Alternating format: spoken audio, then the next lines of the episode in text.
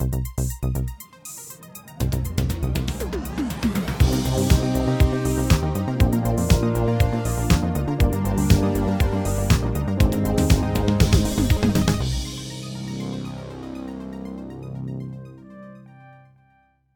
und herzlich willkommen zu der Episode 240 vom Outcast mit der, ich sage jetzt mal, technisch sehr interessanten Aufstellung, die wir da haben. Äh, hoi Chris, zum einen. Hallo, Sir. Ähm, mich, äh, es, es, ist komisch, einerseits, weil wir zwei sind eigentlich im gleichen Gebäude, aber haben uns müssen auseinanderhöcken aus technischen Gründen. Ähm, ja, ja, aus technischen Gründen. Ja. Lehrer, Lehrer ja, gesagt. Genau, das muss man immer auseinandersetzen. Die zwei dürfen nicht in den gleichen Raum. Nein, äh, jetzt haben wir äh, äh, eine dritte Stimme gehört. Noch nie im Podcast. Äh, da jetzt das Debüt. Wir kennen sie schon lange. Hoi Linda. Hoi zusammen. Freut mich, dass ich hier dabei sein ja, äh, du, bist, äh, du bist einerseits dabei, weil wir dich natürlich sehr gerne haben, aber andererseits äh, und andererseits weil äh, because you do like uh, stuff, like writing now. Du, du, jetzt für, du schreibst für, äh, für Outnow jetzt. Genau. Ähm, willst du kurz erzählen, wer, wie, was, wo du so bist? Du musst nicht, ja. musst nicht alles preisgeben. ja, also ich bin Linda. Ich bin äh, jetzt äh, ja, seit äh, etwa einem halben Jahr habe ich mich langsam so ein bisschen ähm, mit Outnow als, ähm, als Schreiberin auch ähm, auseinandergesetzt. Ich bin vorher neun Jahre lang schon in der Filmbranche gewesen, aber auf Verleihseite und dann habe ich gefunden, jetzt wechsle ich einfach mal die Seite und äh, da bin ich. Kannst du uns schreiben? Genau. Ist eh viel lustiger, ja. oder? das wird sich dann zeigen. Ähm, genau, und jetzt, warum dass wir da in dieser illustren Runde sind. Äh, ich interviewe euch ein bisschen zu eurem Erlebnis zu Toronto. Wir sind ja, wir drei sind ja vor vier Jahren in Toronto gewesen. Uh, such a long time ago. Ähm, und jetzt sind wir aber das Jahr, seit, nein, sind 2019 wieder gewesen, dann ist es ja immer die High gewesen. Und jetzt sind wir aber zum ersten Mal dem Fall seit dem 19 wieder vor Ort gewesen. Ich glaube, sind wir jetzt zum ersten Mal nur ihr zwei gewesen? Nein, 2019 sind wir auch schon das zweite gewesen, aber dort hat halt dann der Chris alles allein müssen schreiben und ich habe einfach Film geschaut. Oh. That's nice. ja, für mich ähm, schon. ich bin nicht unglücklich, da? dass äh, Linda mich in diesem Jahr hat können unterstützen redaktionell. Ich habe mich auch mal ein paar Filme just for fun schauen. Was? For fun? Kannst du das? Ähm, uh. jetzt haben wir ja äh, eben wie gesagt ein paar Filme gesehen. Ich würde zuerst mal kurz hören, eben, wie ist es jetzt gewesen, äh, das erste TIFF nach, ich sage jetzt mal in Anführungszeichen, nach Corona. Ähm, wie, wie ist es so gewesen? Wie haben das, wie haben das wahrgenommen? Linda, vielleicht zuerst deine, deine Eindrücke. Also ich glaube, so einen großen Unterschied hat man eigentlich nicht so mega gemerkt gehabt. Für mich ist es zum Teil ein bisschen komisch aus eigener Perspektive, wenn man irgendwie das erste Mal wieder so in einem grossen Raum ist. Die einen Theater haben zum Beispiel 2000 Sitzplätze, die zum Teil voll besetzt sind. Man ist zum Teil halt in sehr engen Räumen, wo man muss warten Und das ist schon ein bisschen ein komisches Gefühl gewesen. Vor allem jetzt ist man halt auch an einem Zeitpunkt, wo es keine ähm, Maskenobligatorien mehr gibt. Das heißt, es sind eigentlich die wenigsten Leute auch noch Masken getragen, außer halt Volunteers und Staff ich glaube, ich kann mich nicht mehr genau erinnern, aber ich glaube, die draußen haben dann auch keine Maske mehr angehabt, nur die drinnen, oder? Ja, das kann sein, ja. Mhm. Ähm, ja, also man hat noch vereinzelte Masken ähm, gesehen und sonst war es echt Business as usual. Gewesen. Zwischendurch hast du noch mal so einen, ähm, äh, irgendwelche Disinfectants rumstehen gesehen und sonst war es echt ziemlich normal. Gewesen. Ja, wohl mit diesen Disinfekten. Ich meine, über die Hälfte war mal leer. Gewesen. Also du bist irgendwie Stimmt. angegangen, hast die Töpfe angehebt und dann äh, ist nichts rausgekommen. Weil du dann wieder dran gelangt hast, ist so, ja super, jetzt habe ich mir Keim eingefangen an einem Ort, wo eigentlich so den Keim vernichten Defeats the purpose. Also dann stellst du das wieder ganz weg, als halt einfach nur mehr leer rumstehen. Ja. Aber sonst äh, kann okay. ich mich einfach anschließen, was Linda jetzt gesagt hat. Das ist wirklich Business as usual wieder gewesen. Wir, haben, äh, wir sind wieder in vollen Sälen gewesen, also keine Sitzplatzabstände mehr und kaum jemand hat Maske getragen. Also es ist wirklich wieder ein äh, Back to Normality gewesen. Mhm. Mhm. Es ist aber andererseits ist es auch mega schön gewesen, weil dann schaust du so Komödien, wo die Leute mega lachen in einem vollen Kino mit mega Bombenstimmung. Das hat extrem viel Spaß gemacht und es hat auch mega gut da jetzt nach dieser langen Zeit mal wieder an so etwas zu teilnehmen. Mhm. Es ist ja eben, der, der Roland hat ja vor ein paar Wochen eigentlich ziemlich Ähnliches erzählt aus Venedig. Ähm, und ich nehme an, es wird jetzt auch am ZFF so laufen. Ich bin nicht mehr, ich mag mich gar nicht mehr erinnern, letztes Jahr in Zürich ist, glaube ich, auch schon keine Maskenpflicht mehr gewesen. Doch. In der Saal bin ich aber, ist, dort ist noch Maskenpflicht ja, gewesen, hast aber es ist auch volle Saal gewesen. Ja. Dort ist nicht noch mit Abstand gewesen. Gut, aber eigentlich wollen wir ja nur bedingt wissen, wie ich, wenn wir, also ich weiß das und vielleicht die einen, die jetzt schon ein bisschen gelesen haben, einmal den Podcast, wissen auch, wie Fan das ihr sind von, von Toronto und vom TIFF an sich. Jetzt wollen wir aber noch ein bisschen hören, was habt ihr dann so geschaut dort, wo ihr, wo ihr findet, das passt euch. Ich möchte jetzt zuerst vorab äh, Frage stellen, weil sonst ist immer so, ah, was ist der beste gewesen und was ist der schlechteste Film gewesen. Ich würde jetzt gerne, das habe ich euch jetzt nicht darauf vorbereitet, ähm, was ist der egalste Film, den ihr gesehen habt? der Film, den ihr gefunden habt, wo ihr wahrscheinlich rausgelaufen sind und gefunden habt, was ist das gewesen nochmal? Gibt es da überhaupt einen? Oder darf ist es so egal, dass er Darf ich mit etwas Kontroversem anfangen? Oh Gott, Streit jetzt schon nach fünf Minuten. also ähm, schieß los. Bei mir ist das ein bisschen der Fablements von Steven Spielberg. nee. So, ja, okay, schön gemachter Film, aber äh? also einer von diesen Filmen. Für mich schon, ja. Ich glaube, ich glaub, da widerspricht der Chris nachher nochmal. Ich glaube, da werden wir noch vielleicht grösser darauf zu sprechen kommen, potentially. Mhm, ja. Äh, für, mich ähm, ist äh, bisschen, für mich ist es äh, Empire of Light hingegen der Film gewesen, wo ich so ein bisschen dann, äh, ja, so rausgekommen bin und gefunden habe, äh, weil es ist ein Film gewesen, den ich eigentlich an wollte lieben. Es ist eigentlich eine Liebeserklärung als Kino von Sam Mendes, wo ja ein paar Filme schon gemacht hat. Ja, und ja, ich habe dann bei dem Film nicht so viel Liebe gespürt. Ich bin dort wirklich eigentlich enttäuscht rausgekommen. Also wirklich also indifferent. So, ja, es war jetzt mhm. ein Film gewesen und ich weiß, was er hat machen aber es hat einfach nicht funktioniert. Es ist sehr schön gefilmt von Roger Deakins. Es hat einen Score von äh, Atticus Ross und von Trent Reznor, wo auch sehr schön melancholisch ist, aber ich hätte gerne ein bisschen mehr Gefühl bei dem Film. Also der ist bei mir unter Enttäuschung gegangen. Also ich, ich weiß nicht, ob ich, ob ich dem gleichgültig gegenüber hätte können treten, weil ich habe mich sehr auf den gefreut und das, ja, eigentlich ein ähnliches Gefühl wie du, aber halt noch ein stärker negativ. Ja, also der Film, das muss ein bisschen ausholen, spielt in den 80er Jahren in einem äh, britischen Küstenstädtchen und äh, es geht um die Mitarbeiter und Mitarbeiterinnen in einem altehrwürdigen Kino. Und die Hauptrolle wird gespielt von Olivia Colman. Ihre Figur hat äh, psychische äh, Probleme und dann eines Tages kommt ein äh, junger schwarzer neuer Mitarbeiter, der äh, sich dann mit ihr anfreundet und es gibt dann auch noch Affären zwischen den beiden. Und ich kann einfach das zentrale Paar habe ich dann irgendwie nicht abgenommen. Also wieso er jetzt plötzlich sie küsst, es kommt aus dem, aus dem Nichts ähm, und schlussendlich ist es halt einfach ein bisschen zu dünn, dass es halt beide haben ihre Probleme und geben sich einander Halt. Aber das ist für die zentrale ja. Love Story ist das ein bisschen gar dünn gewesen. Es wäre viel, es hätte viel besser funktioniert, wenn die zentrale Love Story einfach eine Friend Love Story gewesen wäre, weil die beiden haben keine schlechte Dynamik gehabt, aber man hätte es ihnen wirklich mehr als Freundschaft abgekauft. Und ja. was dann einen Schritt weiter gegangen ist, ist es dann so ein bisschen awkward geworden. ja. So ein bisschen nein. ja. Ähm, also weißt ja.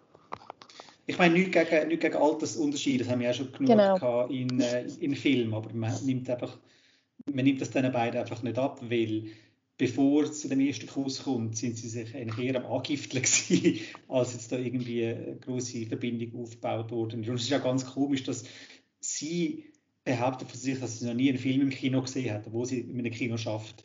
Und am Schluss zieht sie sich einen Film allein rein. Also es ist dann nicht irgendwie so, dass sie dann mit ihm äh, das Kino als Balsam geht, geht erleben, sondern sie schaut den Film dann einfach allein. Ja. okay. Ich finde, da, da könnte man kontrovers sagen, dass der Sam Mendes äh, Cinematic Experience nicht verstanden hat. Weil, wenn man in, in einem Kino einen Film schaut, dann geht es ja auch so ein bisschen darum, das mit einem Publikum zu schauen und den Film mit anderen Menschen zusammen zu teilen. Und ja, da geht es jetzt eigentlich nur um Technik, dass man so auf einem grossen Screen schaut, mit einer guten Soundanlage und in einem grossen Raum. Und das finde ich ist irgendwie nur die halbe Miete. Das habe ich ein bisschen schade gefunden. Das hätte man viel schöner können ausführen dass irgendwie ein volles Kino hier läuft am Schluss. Und Hashtag Spoilers, sorry. Es ist so ein bisschen so ein bisschen symptomatisch. Also beziehungsweise der Film beschreibt das in dem Fall auch eben, ich habe im, im Chris in einer Review steht auch eben, ist technisch in dem Sinn sehr gut, aber sonst irgendwie nicht viel und das vermittelt in dem Fall die Story fast ein bisschen. Ja. Mhm. Okay. Aber ich würde gerne ein bisschen äh, jetzt richtig, richtig positiver gehen. Ich habe euch gesagt, ihr müsst euch ein bisschen einschränken auf Film, weil ich meine, Chris, ich weiß, du hast 31 Filme gesehen. Linda, du bist wahrscheinlich in einem ähnlichen Ballpark gewesen. Ja, ich glaube, 33 sind es bei mir. Gewesen. Ich habe gewonnen. Okay, und ich, es, äh, irgendwie dunkelt es mich dann ein bisschen redundant, wenn man dann einfach sagt, wir, also redundant, das ist ein bisschen Overkill, wenn man dann über alle 30 Filme schwätzt. Ähm, Jetzt ja. habe ich euch gesagt, ihr sollt euch fünf Filme beschränken. Und da würde ich jetzt gerne von euch hören. Also nach Möglichkeit wäre es cool, wenn es nicht Filme wären, die wir schon besprochen haben mit dem Roland von Venedig, außer der hat gesagt, die selber sagen scheiße und ihr findet den super oder andersrum. Ähm, aber darum äh, übergebe ich jetzt mal an Chris. Was ist, was ist dein erster Film, den du uns möchtest ans Herz legen? Also ich müsste einfach noch schnell vorausschicken, wir würden nicht gegen Steuer geben von dem, was der Roland erzählt hat von Venedig, weil äh, wir unterschreiben die positiven Meldungen zu den Banshees of Inisherin und The Whale. Also von dem her, das sind tolle Filme, Gut. die auch in Toronto gelaufen sind.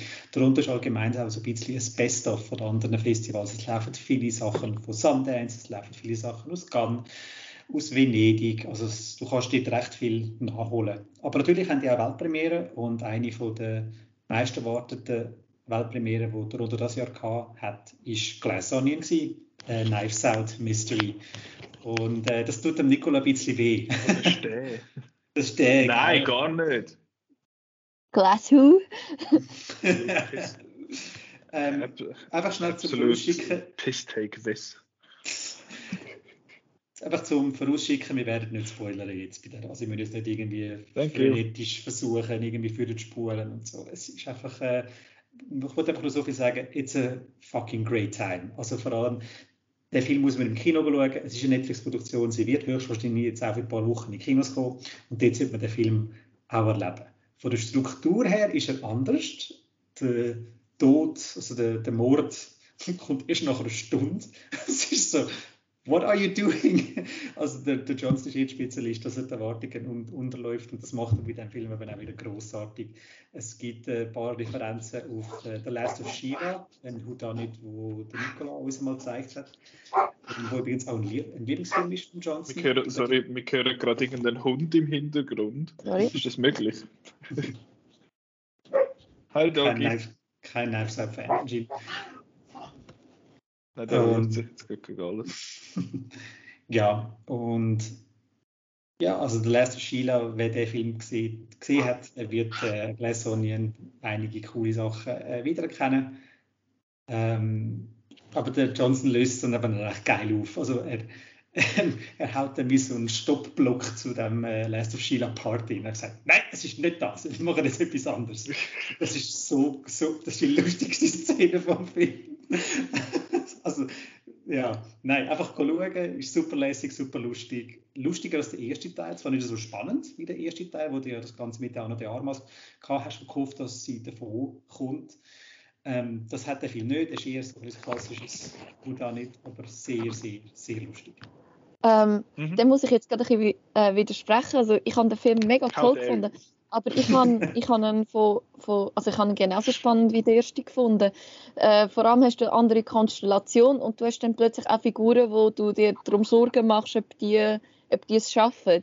weil es ist eine sehr volatile Situation, wo man halt gleich nicht genau weiß, was passiert und, und wie sich das entwickeln wird. Und ich, ich habe gefunden, das ist von der ersten bis zur letzten Minute mega spannend. Es braucht schon ein bisschen Zeit, um zum an einen Punkt kommen, wo es richtig spannend wird, aber ähm, also wie der Chris gesagt hat, mega tolle Zeit im Kino. Könnt ihr in einem grossen Kino schauen, das, das kommt gut. Und nicht mit Olivia Colman allein, sondern mit ganz vielen Leuten. Genau. Gell, Sam? Ähm, genau, der Glass Onion ist der, der erste Tipp. Der, der kommt irgendwann im November, glaube ich, auf Netflix und wahrscheinlich dann falls. Ist, stimmt das November? Ist das, Am 23. Dezember auf Netflix. Ah. Und, äh, das Kinostartdatum ist noch nicht bekannt. Weil da geht es immer noch so um die Diskussion, wie lange ist so ein Film dann auch in den Kinos? Weil Netflix Mhm. gibt ja in ihren Filmen immer nur höchstens drei Wochen. Jetzt haben sie es aber ein bisschen aufgeweicht. Also Bardo wird vier Wochen im Kino sein. Und jetzt ist halt die Frage, wie lange wird Knives Out exklusiv im Kino gesehen sein? Will sein. Ähm, ich glaube, wir müssen ein bisschen, wir müssen ein bisschen Führerschein machen. Mhm. Ähm, äh, darum sage ich jetzt, äh, Linda, was ist dein nächster Film? Oder dein erster Lieblingsfilm? Also ich glaube, einer von meinen absoluten Favoriten ähm, dieses Jahr ist der Menu gewesen. Ähm, mega ein spannender Thriller und äh, gleichzeitig auch eine Satire, wo sich endlos über Foodie Culture lustig machen. Es spielt in einem Sternenrestaurant auf einer abgelegenen Insel, wo nur so A-Listers und, und Milliardäre sich können leisten können. Es kostet irgendwie 1250 Dollar, um zum dort einmal zu essen. Und ähm, es ist eine lustig zusammengewürfelte Gesellschaft dort und ähm, ein Chefkoch gespielt von einem sehr grossartigen Ray Fiennes, der zwischendurch fast das Gefühl hat, hast, das schaut dich der Voldemort wieder mal an. Ähm, und dann kommt irgendwie dann ein Twist auf den anderen und ist einfach toll gespielt. Anya Taylor-Joy spielt so ein bisschen ähm, äh, eine junge Frau, die halt irgendwie per Zufall in die Situation hineinkommt und es entwickelt sich dann eben so ein eine gefährliche, brenzlige Situation, wo, wo ich auch nicht zu viel wert verraten aber ganz tolles Storytelling, tolle ähm, äh, Filmmachart, es sieht mega schön aus und beklemmende Stimmung, also der, der ist wirklich sehr ein cooler Film. Spielt übrigens ähm, auch am Zürich Film Festival dieses Jahr. Wer hat den gemacht? Äh, Mark Mylod heißt er. Ähm, der hat, glaube ich, mehr so TV gemacht, gell, Chris? Ja, Game of Thrones und Succession-Episode hat er zuvor gemacht. Okay. Okay. Ähm, wie du gesagt hast, der hat einen, ähm, der kommt am ZFF, also kann man am ZFF schauen und hat, glaube ich, auch schon Kinostart irgendein ist, glaube im 17. Oktober, maybe. Chris 17. weiss es November. 17. November. Close enough. Ähm, Gut, ähm, dort äh, habe ich jetzt noch etwas wollen sagen. Genau, und zwar möchte ich euch, liebe Zuhörerinnen und Zuhörer, äh, bitten, auf Outnow zu gehen und der Linda ihre Review zu dem Menü zu lesen. Ähm, Linda war sehr kreativ beim Schreiben von dieser, von dieser Review und darum empfehle ich euch das sehr, die noch nachzuholen, falls ihr das noch nicht gesehen habt. Ähm, Ja. ja, ich glaube, der kommt, auch noch ein bisschen, der kommt auch noch ein bisschen durch, äh, ja, dass, dass du, glaube ich, ein paar Gedanken und ein paar Gefühle gehabt hast zu dem Film, wo du, wo du hast müssen in, in Form vom, vom Schreiben äh, irgendwie, wie sagen wir, aufs Papier bringen. Es ist eine einzige. Achterbahnfahrt. Sowohl der Film als auch die Review. Schon ein bisschen, ja. Ach, schön. Auf dem Menü freue ich mich selber extrem. Ich bin sehr gespannt auf den. Ähm, jetzt, Chris, was ist dein nächster Film? Das wäre The Good Nurse von Tobias Lindholm und äh, es geht um die Geschichte vom amerikanischen Serienmörder Charlie, Charlie Cullen. Das war ein Krankenpfleger, der äh, reihenweise Patienten umlassen hat, ohne dass es äh, jemand richtig gemerkt hat. Äh, ja, die Hauptrolle, also der, der, Charles Cullen wird von Eddie Redmayne gespielt, wo für den Film jetzt auch das Zürich Filmfestival wird kommen, also der Film wird jetzt auch dort gesehen sein. Ähm, auch eine Netflix-Produktion. Die Hauptrolle spielt jetzt aber nicht Teddy Redmayne, sondern Jessica Chastain, weil der Film hat ein einen anderen Engel. Also er zeigt nicht äh, immer wieder, wie Charlie Cullen Patientinnen und Patienten umlädt, sondern es zeigt, es zeigt aus der Sicht von einer Krankenschwester, ähm, wo langsam Verdacht schöpft und versucht, das der Polizei zu sagen, das aber jetzt sehr mühsam gemacht wird von ihrem Arbeitgeber. Und der ganze Film ist dann eigentlich auch eine Kritik am US-Gesundheitssystem, wo mehr am Business interessiert ist als am, äh, am Wohlgehen der Menschen, von den Patienten aus, wie auch für die, von den Leuten, die dort arbeiten.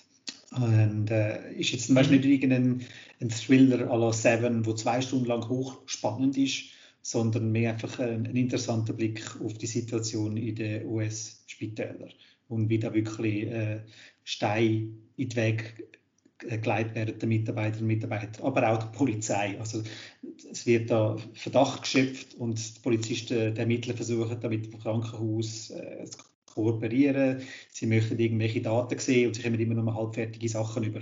Und da merkst du dann halt eben schon, dass äh, die, äh, die Krankenhäuser mehr darauf bedacht sind, ihren guten Ruf zu schützen, als dass sie äh, sagen, oh ja, wir haben da einen, einen, einen Mörder eingestellt, äh, es tut uns leid, weil man kennt es von Amerika, wenn das rauskommen das würde dann natürlich mega Legal Cases äh, nach sich ziehen und dann müsste man ganz viel Geld zahlen. Darum lieber äh, unter Vorwand dann die Leute entlassen, damit man sich, äh, ja, damit man dann sozusagen davor kommt.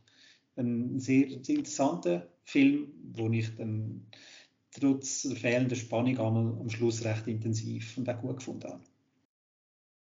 Das kann ich völlig unterschreiben. Das ist jetzt auch einer von meinen Top-Filmen. Das war unser letzter Film und es war so ein toller Abschluss. Auch wieder ein spannender Film von ersten bis zur letzten Minute. Ähm, und auch wieder ganz tolle Darbietungen. Also Eddie Redmayne der mit seinem Babyface und seiner eiskalten Art, äh, wo aber gleich dann, also er hat so eine nuancierte Rolle, weil er, er, er schafft es dann gleich irgendwie Freundschaften aufzubauen, wo du dann so, so ein bisschen zweigespalten bist, so gegenüber ihm als Bad Guy. Es ist, ist recht cool gemacht. Und vor allem macht der Film nicht den Fehler, dass er versucht, ihn zu erklären. Also, ja. wieso machst du das? Sondern er ist halt wie ein Enigma. Du wirst nicht ja. schlau aus ihm. Und am Schluss sagt er einfach einen Satz, wo sort of erklärlich ist. Ja. Ähm, aber halt, ja, er, er, er, erklärt das Zeug nicht zu Tode. Weil ja. viel oft, wie so Film, hast du dann halt das Problem, dass du versuchst, äh, irgendeine Erklärung zu finden. Und anstatt dass dann die Person unheimlicher wird, wird er meistens das Gegenteil erreicht, dass er fast entmystifiziert wird und dann irgendwie fast Mitleid mit dem hast. Und da bleibt er halt einfach das, das, der unberechenbare Typ. Aber viele Leute haben ja eigentlich auch noch gerne halt so eine Redemption-Story und darum ist das wahrscheinlich, ein, ich sage jetzt mal, ein Mittel, eine Geschichte zu erzählen, dass man eben das versucht, wahrscheinlich zu erklären. Und ich finde es jetzt noch spannend, dass man das da offenbar so weit mal auslässt. Und ich meine, ja, dass Jessica Chastain mitmacht, das erklärt auch, warum das der Chris gut findet sonst. ja. nicht, vielleicht nicht so gut gewesen wäre. ja. ähm, ich, ich finde auch wirklich Storytelling-mäßig ist es sehr clever aufgebaut, weil ähm, das ist jetzt nicht so spoilerig, das erfahrt man ganz am Anfang, dass Jessica Chastain, die hat ähm, gesundheitliche Probleme und hat keine Krankenversicherung weil sie noch nicht genug lange in dem... Das, überleg das nur, es ist Krankenschwester und hat keine Krankenversicherung. Ja, weil also in den USA ist es so, dass du Krankenversicherung oft über äh, deinen Arbeitgeber hast und sie kommt ja offenbar erst über, nachdem sie ein Jahr in dem Spital geschaffen hat. Und sie ist erst irgendwie acht Monate bei dem Spital und hat eine lebensbedrohliche Krankheit. Gehen wir jetzt nicht in die Details rein. Ähm, und steht ohne Krankenversicherung da. Und das heißt, sie muss quasi wie irgendwie sich so über Wasser halten, dass sie noch vier Monate lang arbeiten kann und fängt an beobachten, wie ihre neue Arbeitskollege, die sie eigentlich gern hat, ähm, irgendwelche zwielichtige Sachen macht. Und er, es ist eben eine spannende Situation, weil er hilft ihr ständig in dem Prozess, weil er verwünscht sie mal, wie sie irgendwie eine Episode hat und dann hilft er ihr. Und dann ist sie, ist sie so bisschen wie im Clinch weil, weil sie nicht weiß, soll, soll sie jetzt quasi das Richtige für sich machen oder das Richtige für die Allgemeinheit. Und es genau. hat sehr, sehr viele spannende ethische Dilemma und sehr und hat dann auch eine Ticking Clock, weil du weißt nicht, wie lange das sie wie, wie lange das sie es noch schaffen wird. Genau, und das kommt halt aber auch noch dazu, wenn sie es jetzt würde, der Polizei etwas melden und sagen, hey, da hat sie wohl einen komischen Knurrli. Laut ihrem Arbeitsvertrag könnte das Krankenhaus sie entlassen, weil sie mit der Polizei geredet hat, ohne das Beisein von einem Anwalt vom Krankenhaus, wo könnte genau. dann entschärfen. Also, und das ist dann wahrscheinlich so, noch verklagen. Also. Genau, genau. Also sie ist in der schlimmstmöglichen Zwickmühle drin. Ja, und gleichzeitig ist sie, ist sie dann dem Typ, der sie eigentlich gern hat, aber nicht ganz kann vertrauen, ist sie völlig ausgeliefert. Das ist. Okay. Ja. Das ist ein cooler Film, können wir schauen. Sehr, sehr interesting. Mhm. Ich bin jetzt gar nicht sicher, Chris, ich muss immer wieder äh, dich beiziehen als, als äh, Walking Kinostart-Lexikon. Der kommt ja sicher mal noch bei uns. Probably, maybe. Ja, nicht so. Wenn der Film, äh, wer den Film im Kino schauen muss ins ZFF gehen. Er hat das, das Kinofenster von einer ganzen Woche in den, in den USA. Also der wird am 19. Oktober in den US-Kinos anlaufen und am 26. weltweit direkt auf Netflix veröffentlicht. Einen Schwe offiziellen Schweizer Kinostart gibt es nicht. Okay, schade.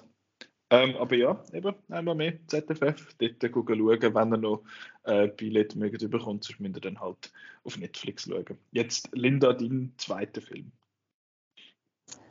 Ähm, ein Film, der mich sehr, sehr berührt hat, ist äh, Women Talking. Das ist ein kontroverse Meinung, der Film hätte ja eigentlich den Publikumspreis in Toronto sollen gewinnen. Ist eine ähm, Regisseurin, die selber aus Toronto ist, Sarah Polly heißt sie. Und äh, mega tolle Produktion, wunderschön gefilmt und sehr ein emotionales Thema auch. Es geht so um eine religiöse Community, also Mennonites heißt die, der Kult, es ist so ein bisschen, man kann sich ein bisschen vorstellen wie die Amish. Also die sind, leben ohne Technologie und sehr, sehr abgeschieden.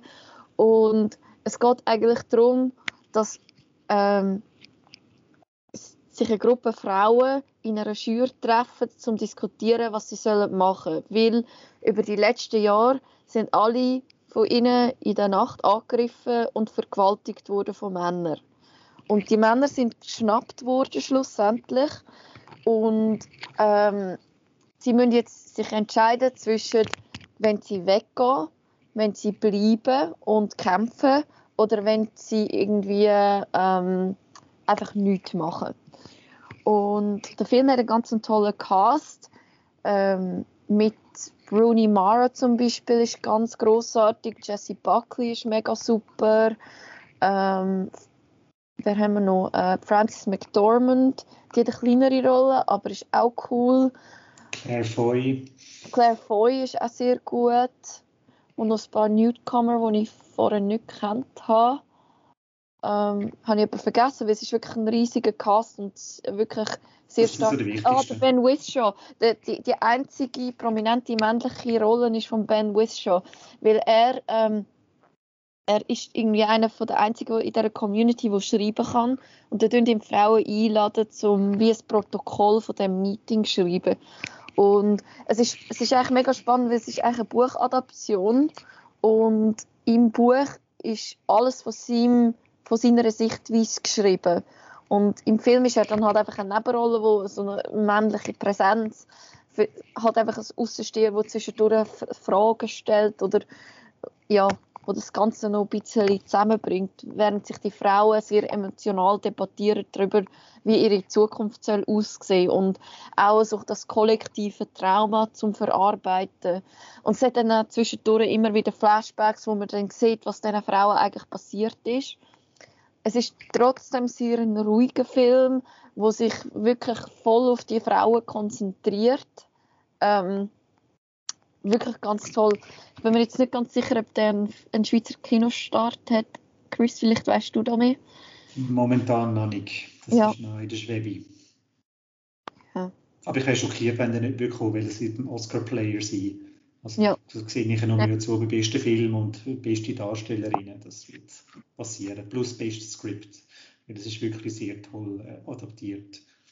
Tolle und, äh, es, es, es, tönt, ja, es, es tönt ein bisschen nach Theaterverfilmung. Man kann das dem Film durchaus vorwerfen, weil das, der Hauptteil vom Film spielt einfach in einer Schür, wie halt einfach die Frauen die diskutieren. Aber was die eben sagen, ist so packend und gut, dass man das äh, eigentlich erst am Schluss auffällt. Also ich habe noch gerne so Kammerspiel, darum ist mir gar nicht aufgefallen, dass das könnte ein Kritikpunkt sein Dann in dem Fall zu deinem letzten Film. Wir haben jetzt gerade spontan entschieden, äh, aus Zeitgründen, dass wir sagen, es gibt pro, pro Nase 3, nicht 5, aber das ist gleich lange. Jetzt Chris, was ist dein letzter äh, Top-Film nach Glass Onion und ähm, äh, wie ist der andere geheißen? Sagen? Äh, Good Nurse. Ähm, ich weiß nicht, ob ich jetzt Linda einen wegschnappe. ähm, ah, wieso hast du den Bros willen? Sie verneint. Gut. Sehr gut. Ähm, Bros, Bros. Ich habe aber so ein bisschen Angst, dass ich den nie mehr wieder so erlebe, wie ich den in Toronto erlebt habe. Das ist äh, die erste ähm, schwule Komödie von einem grossen Studio mit nur äh, Castmitgliedern aus der LGBTQ. Äh, und es geht um eine, es ist ein Rom-Com. Es ist ein Rom-Com zwischen zwei Dudes und die ist einfach so lustig und gut geschrieben also die Dialoge, was die ablehnt, ist fantastisch und ich finde das eine rechte Herausforderung für äh, das deutschsprachige Gebiet. Zum einen versuchen da eine Synchro zu machen. ähm, viele Jokes gehen gar nicht auf Deutsch. Und zum das anderen, wird richtig hart. Das wird, nee, äh, because, ähm, und äh, zum anderen das mit Untertiteln irgendwie versuchen zu übersetzen ohne dass dann irgendwie, ja, also wenn du einen Untertitel liest, brauchst du immer noch ein bisschen länger, bis du den Joke verstehst und halt einfach in Kanada, die brauchen es keine äh, Untertitel und ja, es ist eigentlich permanent gelacht worden. Und es ist so eine gute Stimmung und einfach herrlich. Du kannst dem Film zwar vorwerfen, dass er am Anfang sagt, äh, wir sind nicht alle gleich, übrigens, wir sind, äh, meine Homosexuellen sind völlig anders. Und am Schluss macht er halt wieder die gleichen Tropes wie äh, bei einer hetero-Romcom. Aber ähm, das ist einfach so sympathisch und lustig, dass einem das dann nicht stört. Also der Billy Eigner in der Hauptrolle, wo er das Drehbuch geschrieben hat, ist fantastisch in dem Film. Und äh, ja, es ist eine Judd Apatow-Produktion. Ja, sie gab fast zwei Stunden, aber die habe ich jetzt da nicht gespürt. Ja, ist mir genauso gegangen. Auch mega tolle Unterhaltung. Ähm, kann ich alles unterschreiben. Tolles Skript. Einfach ein lässiger Film. Das ist, das ist halt ein, einer von diesen Fällen, wo der Drehbuchautor sich selber eine Rolle kann schreiben und halt dann irgendwie das Beste aus sich und der Produktion kann rausholen Und das spürt man halt mega und das, äh, man spürt richtig die Freude, die in die Produktion hineingegangen ist. Und was, was, mich, was mir da sehr gefallen hat, ist, dass die ganze LGBTQ-Community äh, mal richtig einen Raum hat, um sich selber zu zelebrieren.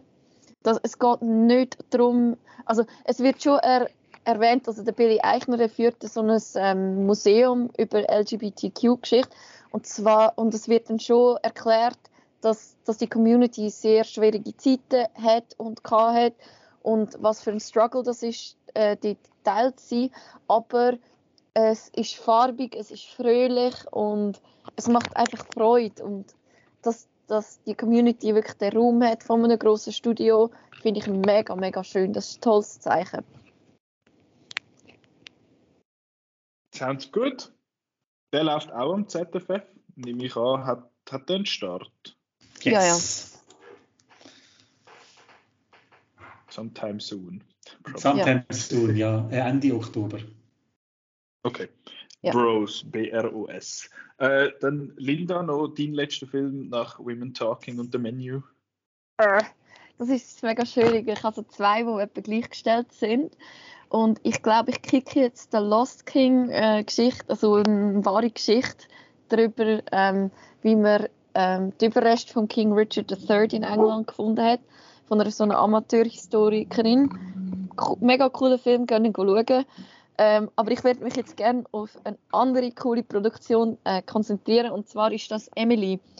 Äh, das ist das Erstlingswerk von der Frances O'Connor, wo man eigentlich als Schauspielerin kennt.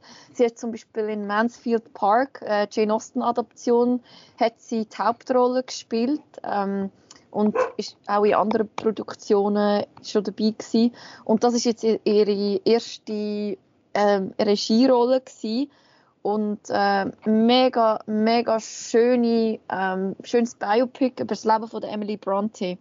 Äh, bekannte englische Autorin, wo man vielleicht kennt durch ihre, also sie hat ein Hauptwerk, äh, wo Wuthering Heights, ich glaube auf Deutsch heißt es Stürmische Höhen oder Sturmhöhe oder irgend so etwas. Ähm, aber sehr ein bekanntes Werk in der englischen Literaturgeschichte, äh, spielt Anfangs 19. Jahrhundert im Norden von England, sehr dramatisch. Und das äh, ähm, Emily, es geht halt dann um die Emily und es ist einerseits, das ist es schon historisch, aber andererseits wird, werden auch immer so kleine ähm, Erzählstränge von den Büchern drin gewoben. Es ist sehr ein atmosphärischer Film, sehr intim gemacht. Also es hat sehr viele Close-ups und Frances O'Connor, die hat ja selber gesagt, dass sie sich von Filmemachern wie ähm, Iñárritu oder ähm, ähm, Jacques Audiard inspirieren lassen hat. Ähm, und die Hauptrolle, das habe ich noch vergessen zu sagen, ist äh, gespielt von der Emma Mackey, wo mega toll. Ich glaube, der Film funktioniert nur so gut dank ihr, weil sie so ein ausdrucksvolles Gesicht hat und so eine krass coole Mimik ähm, dass halt dann die intimen Close-ups auch sehr, sehr gut funktionieren, weil man dann halt genau mit ihr mitfühlt, was sie, was sie erlebt, weil man sie ihr wirklich am Gesicht ablesen ähm, ja, mega schön gemacht, sehr ein toller Score. Äh, und die Emily, die wird dargestellt, also es nimmt recht viel Freiheit mit dem, mit dem Leben von ihr. Also die wird als richtig als coole Socke dargestellt. Sie darf zwischendurch Drogen und und, und so Sachen ausprobieren und Alkohol und Männer und ähm, sie, äh, sie hat aber auch so ein bisschen, also man sieht auch, auch andere Aspekte, wie sie hat rechte äh, soziale Ängste, also man merkt, sobald sie in einer Gruppe von Menschen ist, hat sie Probleme. Die Schwester sagt, ja, eine Kollegin kommt für drei Tage auf Besuch, fragt sie, ob sie drei Tage lang auf dem Zimmer bleiben darf. Ähm, sehr relatable. Äh, ja. ja, also sehr, sehr schön umgesetzt, sehr emotional. Ähm, ich weiß nicht, Chris hat der einen Kinostart noch nicht, oder? Nein, leider nicht. Also falls irgendwelche Verleiher zulassen, ähm, der wäre noch up for grabs. du, der Hund hat den Film auch nicht gern, der wehrt sich irgendwie ja. gegen, gewisse, gegen gewisse Filme. Ich weiß nicht, was das für ein Zeichen ist. Ähm, Ja, du kannst dich sonst, wenn er am, am Hupen ist, kannst du dich auch so schnell muten, genau. Ähm, jetzt ist, würde ich aber, glaube äh, an dieser Stelle äh, das Tiffen mal abschließen. Es tönt, als hättet ihr ein paar sehr coole Filme gesehen, Glass Onion. Äh, um es nochmal schnell rekapitulieren, schauen, etwas noch, muss ich mal schauen, ob ich es nochmal zusammenbringe. Der Chris hat Glass Onion, ähm, The Good Nurse und jetzt am Schluss noch der... Bros. Wie der Ah, Bros. Bros, genau. Bros und äh, Linda hat The Menu, Women Talking und jetzt Emily. Das sind also alles Filme, die ihr euch könnt auf die Watchlist nehmen und ähm, weil, ja, weil die zwei ja nicht nur sechs Filme gesehen haben, beziehungsweise sieben mit der Linda ihrem Lost King, was sie noch gesagt hat, ähm, weil es ja noch mehr Filme gibt als die, die sie gesehen haben, könnt ihr natürlich ähm, auf outnow.ch gehen, dort ins Toronto-Dossier reinschauen. Und alle alle Filme, die dort gelaufen sind, die ihr gesehen habt und äh, mögt, haben mögen Reviews schreiben oder noch mögen Reviews schreiben, sieht man dort dann alles dazu. Gewisse von denen, äh, recht, recht angenehme Anzahl, habe ich das Gefühl, von denen läuft auch in den nächsten Wochen am ZFF. Und jetzt machen wir noch eine kleine ZFF-Vorschau. Ich habe äh, euch zwei aufgetragen und mir selber, ähm, dass wir je drei Filme rausschreiben, die uns interessieren, unter ein paar Voraussetzungen. Und zwar solche, die nicht schon irgendwie am Festival, an Festivals gelaufen sind oder wo wir schon im Podcast besprochen haben. Ähm, also das heißt so Sachen wie eben Broker, Triangle of Sadness, ähm, die, die gewisse Sundance-Sachen, die der Chris schon gesehen hat Anfang Jahr das sind die, wo wir jetzt nicht wirklich äh, da werden drüber schwätzen, sondern mehr über Sachen, wo wir selber nicht, allenfalls nicht ganz wissen, was auf uns zukommt, aber trotzdem äh, spannend tönen. Also zum ersten möchte ich euch empfehlen, äh, auf outnow.ch zu bleiben, wenn ihr eh schon das TIFF-Dossier am Lesen sind und noch aufs ZFF-Dossier geht, wo ihr könnt schauen könnt, äh, was für Filme wir eben schon gesehen haben, eben unter anderem Triangle of Sadness oder so, wo äh, an verschiedenen Festivals schon gelaufen sind, eben Sundance, Cannes, Venedig und Toronto. Äh, die, die jetzt am ZFF laufen und wir dort gut gefunden haben, die könnt ihr in dieser Liste anschauen. Ich tue die auch noch verlinken in der Beschreibung. Ähm, aber jetzt gehen wir zu, zu unseren Filmen die wir ausgewählt haben, wo wir uns darauf freuen. Und ich fange sonst mal an, ich hätte die ganze Zeit müssen still sein, das ist sonst eigentlich nicht meine Aufgabe in einem Podcast, was läuft eigentlich. Ähm, da sage ich jetzt einmal noch zwei, drei Wörter. Und zwar habe ich mir als erstes ausgeschrieben den Film Rubicon. Das ist nicht irgendein, äh, irgendein Kaffee im Zürcher Oberland, neben Bubicon und, und so. ähm, Rubicon ist ein Science-Fiction-Film aus Österreich, läuft in der, in der ähm, in der Sparte Fokus-Wettbewerb. Das ist eben dort, wo die deutschen, die österreichischen und die Schweizer Produktionen laufen. Und das ist ein Film von der Magdalena, ich glaube, sie heißt Lauritsch, wenn ich das richtig im Kopf habe. Genau. Und es geht dort um äh, eine Soldatin und zwei Wissenschaftler, die auf einer Weltraumstation sind und äh, dort müssen an so einer Alge forschen, wo der Menschheit Nahrung und Sauerstoff geben will. Es spielt im Jahr 2056 und Konzerne haben quasi Länder ersetzt, sage ich jetzt mal. Und äh, die ganzen Ressourcen von der Erde sind eigentlich aufgebraucht. Und nachher schauen sie so auf die Erde ab und dann sehen sie, wie, sie, wie die plötzlich von so einem toxischen Nebel umhüllt wird. Und sie verlieren halt dann den ganzen Kontakt zum Boden. Und ich finde, das klingt sehr spannend. Ich habe ich hab so Öko-Thriller eigentlich noch recht gern. Ähm, und bin vor allem auch gespannt, weil es ein, ein Werk ist von der Magdalena Lauritsch. Sie hat noch nie einen Langspielfilm gemacht bis jetzt. Das ist ihr erster Langspielfilm. Und es ist ein Science-Fiction-Film aus unseren Gefilden. Das ist etwas, was man nicht sehr oft sieht. Also ich denke jetzt da zum Beispiel an Cargo, aus, äh, nicht nur aus der Schweiz, sondern aus Winterthur. Und deshalb, äh, das ist einer von denen. Und jetzt Rubicon nimmt mich darum sehr wunder. Äh, sonst weiß ich eigentlich noch nicht viel über den Film, aber ich bin sehr gespannt darauf, wie dass wir das, ich nehme jetzt mal an, wie wir mit einem relativ eingeschränkten Budget so einen Science-Fiction-Film wird machen. Bin ich sehr gespannt drauf. Ähm, Chris, was ist denn ein Film, wo du dich darauf freust? Ähm, das wäre ebenfalls einen aus Österreich, der heißt Eismeier, läuft äh, im Fokuswettbewerb, wo die deutschsprachigen oder einfach die Sachen ähm, aus der Schweiz, Österreich und äh, Deutschland laufen. Man muss wirklich das sagen, es sind nicht deutschsprachige, weil es hat auch einen mhm. welschen Beitrag dort rein, nicht, dass wir zusammengeschissen werden. Ähm, genau, Eismeier, das geht um einen Ausbildner äh, im österreichischen Bundesheer und wie der aneinander geraten gegen neue Rekrut, wo offen seine Homosexualität auslebt. Und ja, das gibt dort äh, ein paar Reibungen anscheinend. Ähm, kann man jetzt so deuten, wie man will. Ähm, ja, nein, ich freue mich auf den. Ich mag so die, äh, die Militärsettings. Das tönt so ein bisschen nach Full Metal Jacket. Also die erste Hälfte von Full Metal Jacket, but with a twist. Und äh, dass der Film zu dem auch nur 87 Minuten geht, äh, macht ihn auch sehr sympathisch. von dem her freue ich mich auf den Eismeier von äh, David Wagner. Full Metal Jacket, but it's gay now. Linda, was hast du dir rausgeschrieben?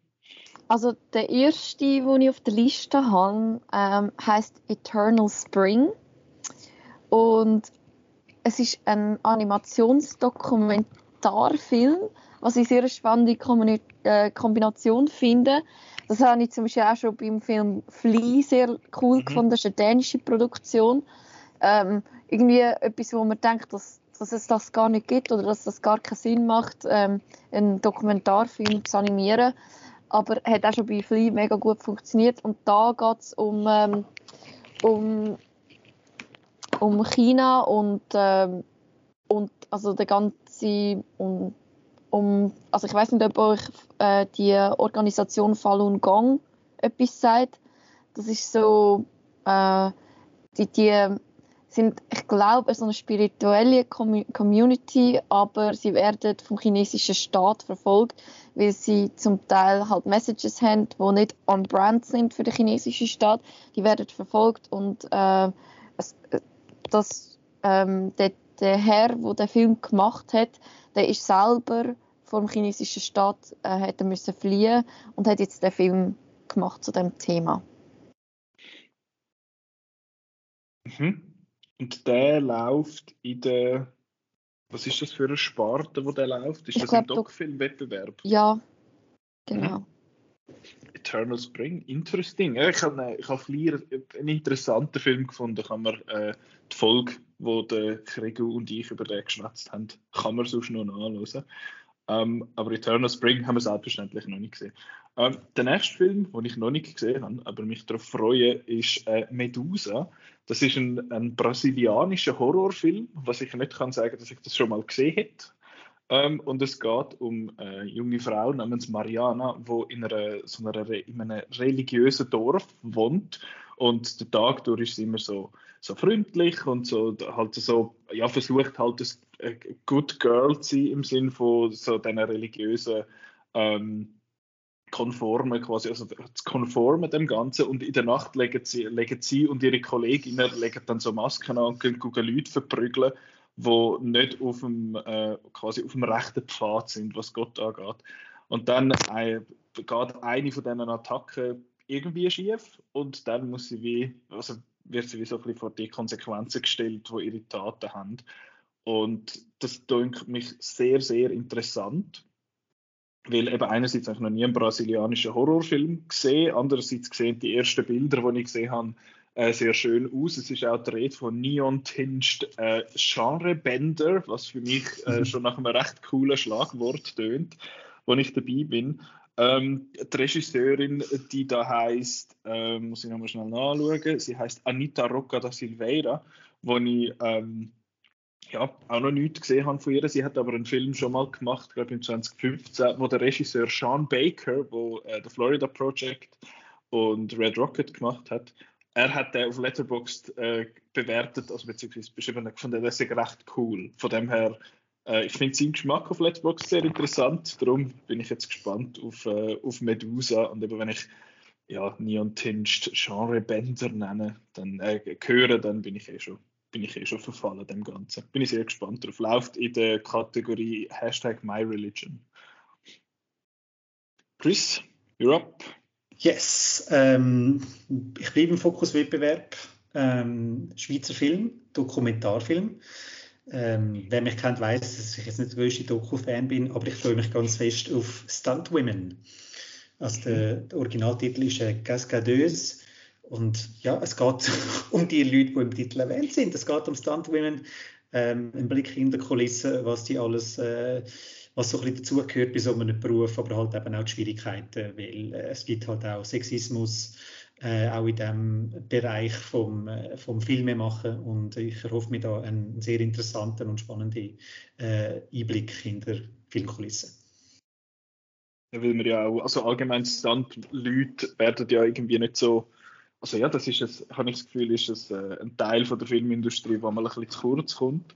Mhm. Darum sehr spannend, um da dann auch darauf fokussieren, eben auf den Stand Frauen, weil halt eben Actionrollen immer noch sehr oft äh, sehr männlich besetzt sind. Very interesting. Hopefully. Linda, zweite, äh, hoffentlich, ja. Linda, deine zweite Wahl? Ähm, das ist ein Film, der Icar heißt ist, glaube ich, eine belgisch-französische Produktion, auch wieder ein Animationsfilm, ich also ein bisschen mit Animationsfilm. Ähm, äh, läuft in der Sparte ZFF for Kids, also ist damals ähm, nicht ein Erwachsener, sondern ein Kinderfilm. Und es geht um die ganze Geschichte äh, über äh, Daedalus und Icarus, aber mal aus einem anderen Sichtpunkt. Und zwar fokussiert sich auf die Freundschaft zwischen dem äh, Icarus und dem Minotaurus. Ich weiß nicht, ähm, ob ihr die griechischen Mythen kennt, aber ähm, der Daedalus und Icarus, die sind also Daedalus ist der Vater, Icarus ist der Sohn und es ist der, der berühmte Mythos, wo der Daedalus hat von der Insel Kreta fliehen, weil er dort als Gefangener gehalten worden ist, weil er so ein guter Ingenieur war, dass ihn der König äh, gerade ähm, gefangen hat von Griechenland und ihn eingeschlossen hat und die, er hat dann so einen Flugapparat mit so Flügeln gebastelt und ist mit seinem Sohn geflogen. Und der Icarus ist dann aber zu nahe an die Sonne hergeflogen und hat dann den Flugapparat, also ist dann irgendwie geschmolzen, weil der zum Teil aus Wachs war und der Icarus ist dann gestorben. Und der Animationsfilm äh, zeigt jetzt anscheinend wie so die Geschichte vor dem, also die, die, ihr Leben auf Kreta und die Freundschaft zwischen dem Icarus und dem Minotaurus eine andere Figur, wo halt dann in einem anderen Mythos dann wieder vorkommt. Der Minotaurus, der ist ähm, halb, halb Stier, Oberstier und ein Mensch. Und der ist in einem Labyrinth gefangen, weil er ein Monster ist und äh, tut gerne Leute zum Nacht essen. Und, Wer schon? Ja, ja, und er ist eigentlich immer in der Mythologie als mega als Monster dargestellt worden. Und darum finde ich es mega spannend, dass, dass sich das jetzt auf eine Freundschaft zwischen dem Monster und dem und einem kleinen Bub tut fokussieren. Mhm. Ja. Interesting, potentially.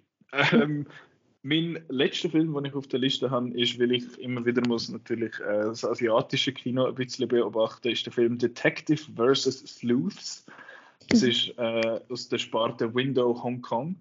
Dort geht es um äh, eine Band, nein, Band ist falsch, äh, eine Gruppe von Detektiven, die vom, äh, von der Hongkong-Polizei angehört werden, um eine, eine Killer-Bandi-Ding festzumachen in dem Sinn. Und die selber heißen sowieso irgendetwas Sleuths.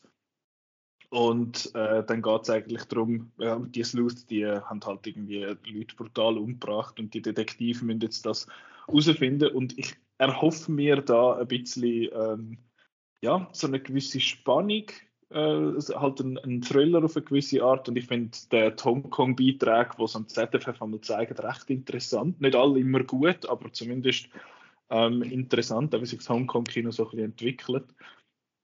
Und von dem her bin ich sehr gespannt auf den. Ich kenne den Regisseur nicht. Ich habe also ich noch nichts gesehen von ihm. Er hat halt sehr viel im Kino geschafft bis jetzt. Also da ja auch offensichtlich. Ähm, von dem her sehr wenig weiß ich bis jetzt von dem, aber tönt äh, vom Konzept her sehr interessant. Darum freue ich mich äh, auf Detective vs. Sleuths. Und ich habe natürlich noch kleine Honorable Mention. Ich habe jetzt, vielleicht haben jetzt gewisse Leute Mad Heidi von meiner Seite erwartet. Selbstverständlich freue ich mich auch auf Mad Heidi. Äh, das werde ich selbstverständlich auch sehen. Äh, ja, dass ich den noch schnell, dass ich den noch schnell erwähnen kann. Jetzt Chris, deine dritte und letzte Wahl. Äh, das wäre die Neuadaption von Im Westen nichts Neues. Das ist natürlich der weltbekannte Roman von Erich Maria Remarque ähm, ja, wo es um einen jungen Soldat im Ersten Weltkrieg geht.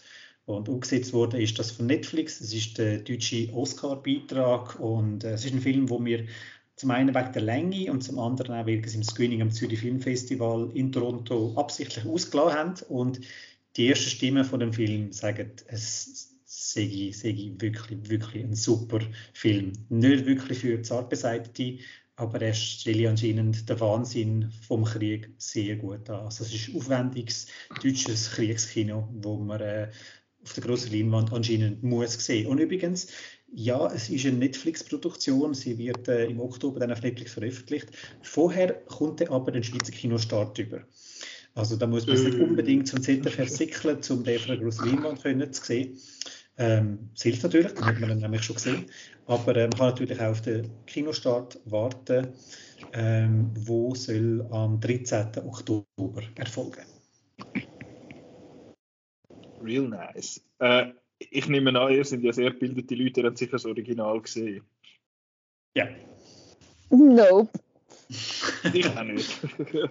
Darum äh, wird jetzt das mein, mein erstes Ding, mein erstes Endeavor mit dem Ganzen, aber natürlich immer davon gehört. Ähm, ja, potenziell sehr, sehr interessant. Muss ich mal schauen, ob ich da ein neues Programm reinbringe. Ähm, Linda, last but not least.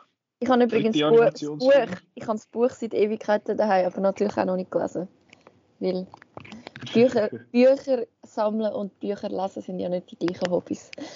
Ähm, glaube, das können wir aus der Runde Blu-ray etwa gleich sagen. Also.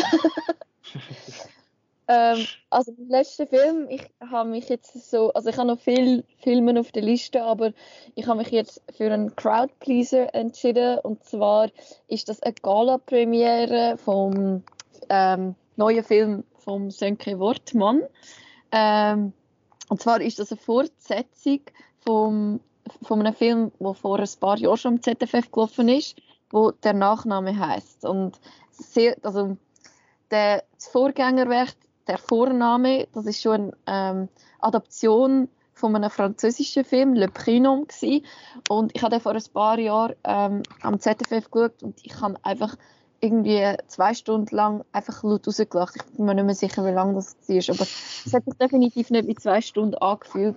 Das ist so ein lustiger Film gewesen. einfach ein cooler Gag nach dem anderen. Ähm, äh, ja, mega toller Film und darum freue ich mich jetzt mega, was für coole äh, Ideen dass, dass es in dem im Nachfolgewerk drin hat. Ja, Auch wieder vor allem haben sie ja. mit neuen Ideen müssen rauskommen, weil es gibt kein äh, Le Nom auf ja. Französisch, sondern das sind die Deutschen jetzt gewesen, die gesagt haben, wir machen eine Fortsetzung zu dem Film. Also das ja. ist kein Remake, sondern die haben jetzt da äh, ohne äh, Stützrädchen haben die jetzt weitergemacht. Ja, hoffen wir, dass nicht irgendwie Game of Thrones Season 8 daraus rausgekommen ist. Ups. Ja gut. Ähm, aber ja, das wäre unsere, unsere Liste oder unsere, äh, ich sage jetzt mal 10, 9,5, 10 Empfehlungen oder Sachen, wo wir äh, uns freuen darauf. Ich kann selbstverständlich immer wieder auf, äh, während dem ZFF auf outnet.ch schauen, was wir gerade so gesehen haben und darüber berichtet. Da wird äh, ganze äh, ganz illustre Runde wird dort äh, Reviews schreiben, uh, schreiben und warum dass wir jetzt da so durch das Zeug durchhetzen, ist, weil die ganze Runde jetzt dann in dem Raum hockt, wo ich jetzt hocke, oder ein großer Teil davon zum äh, verteilen, wer was darf schreiben. Ähm, darum äh, werde ich jetzt an dieser Stelle langsam aber sicher aufhören. Äh, ich entschuldige mich für allfällige äh, tonqualitative oder irgendwelche sonstigen ähm, audiotechnische Ausfälle oder, oder seltsame Sachen. Kleiner Blick in die Kulisse. Wir haben vorher fast drei Viertelstunden umgebastelt und gemacht und da. And this is the best thing. We, uh, ja, das ist das Beste, was wir angebracht haben. So, sorry for that. Ähm, aber genau, man kann auf äh, outnow www.ch gehen und dort einfach alles Zeug lesen, wo ihr geschrieben habt aus Toronto, wo die Venedig Crew geschrieben hat aus Venedig, wo wir jetzt, äh, wo ZFF Crew jetzt da schreibt. Es gibt noch, es gibt Fantosch Reviews, es gibt alle Huren Sieg, es gibt Recaps von äh, Rings of Power, es gibt Recaps von apropos Game of Thrones. Uh, the House of, Dragon, House of the Dragon, so man ist es. Ähm, ich glaube, She-Hulk ist auch noch, also einfach ein Haufen Content, ähm, wo, man, wo man da auf Outnow kann konsumieren Und davon ist natürlich der Outcast auch Teil davon. Den könnt ihr hören auf äh, Soundcloud, Spotify, Apple Podcasts, Google Podcasts oder einfach überall, wo ihr Podcasts hört. Und ihr könnt uns folgen auf äh, Facebook, Twitter und auf Instagram. There's some stuff sometimes. Ähm, genau. Jetzt danke ich euch zwei ganz herzlich fürs Mitmachen, besonders dir, Linda, dass du dich, das haben wir gar nicht gesagt, du bist nicht einmal in der Schweiz, du bist immer noch da, du bist in den USA, du bist extra am Morgen am 7. Uhr aufgestanden, um mit uns zwei da über, über Toronto und über deine ZFF Freuwerk äh, zu schwätzen. Danke dir vielmals auch, dass du dein Debüt gegeben hast jetzt im Podcast.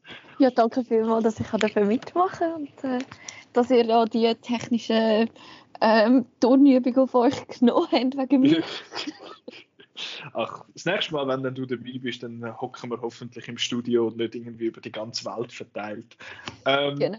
Ja, das wäre es von dieser Folge. Äh, nächste Woche bin ich gar nicht sicher, über was wir schwätzen. Vielleicht schwätzen wir über äh, Avatar, wo ja jetzt nochmal im, äh, im Kino läuft, unter anderem auch am ZFF, also wahrscheinlich wieder einfach gerade dann im Kino kommt. Ähm, genau, über das können wir schwätzen und dann die Woche darauf gibt es dann die grosse ZFF-Folge. Und jetzt, ja, danke ich euch herzlich fürs Zuhören und wir hören uns nächste Woche. Tschüss! Ade!